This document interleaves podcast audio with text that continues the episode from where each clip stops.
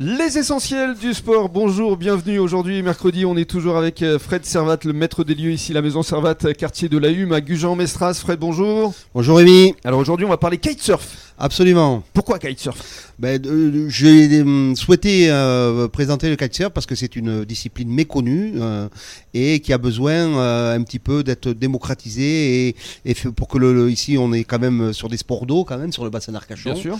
Et pourquoi Claire et JR Parce que d'abord ce sont deux clients sympathiques de la boutique et euh, pour qu'ils puissent un petit peu exprimer euh, les difficultés, leur sport et les difficultés Qu'il peut de, de rencontrer. pratiquer leur sport qui coûte cher parce que euh, ils ont un niveau international, ils se déplacent un petit peu partout, donc voilà, ils vont expliquer clairement euh, ce qu'il en est. Ils vont tout nous dire. Merci beaucoup, Fred. Alors, on va donner euh, le micro et la parole effectivement à Claire euh, Durand. Bonjour. Bonjour. Et à JR, c'est euh, Jean-Romain Morel. Bonjour. Bonjour. Alors effectivement, vous allez nous parler euh, de vos différentes disciplines parce qu'il y a le kitesurf, mais il y a le kitesurf foil, et puis euh, il y a le freestyle aussi. Enfin bref, il y a plusieurs disciplines. Avant cela, vos, vos parcours respectifs à tous les deux, euh, vous êtes venus comment euh, au kitesurf, euh, Claire, tout d'abord Alors moi c'était par passion, j'ai découvert ça une année au Cap Ferré, euh, à tout hasard, euh, quelqu'un sur la plage, je me suis dit ah c'est fantastique, ah je veux prendre des cours et puis donc euh, l'aventure a commencé autour de 2006-2007. D'accord. Ah oui, Euh, donc ça fait 15 ans déjà. Ouais ça fait 15 ans de kite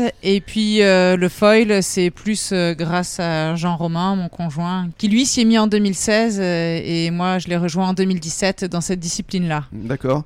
Jean-Romain, vous, le, le parcours, ça, tu c'était le foil ou vous avez fait aussi le kitesurf d'abord Non, parce que le foil, ça n'existait pas. Moi, j'ai commencé le kite il y a 20 ans. Ça va faire Mhm. même 22 ans avec mon père. On faisait partie un peu des pionniers. C'était le début vraiment du, du, du kitesurf sur, euh, sur le bassin d'Arcachon. Il n'y avait pas d'école.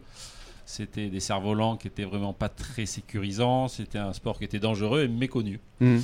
Et après, j'ai évolué sur plusieurs disciplines. Et le kite foil, il y a, il y a maintenant, euh, oui, c'est ça, c'est il y a 6 ans. Alors Ça va faire justement, le, le kite foil, en, en quoi ça consiste C'est-à-dire que vous volez euh, quelque part sur l'eau, euh, un petit peu comme Aladdin, euh, son tapis volant C'est c'est un, un peu le principe, on vole sur l'eau, donc on n'a plus du tout de contact avec, euh, bah, avec le clapot sur l'eau.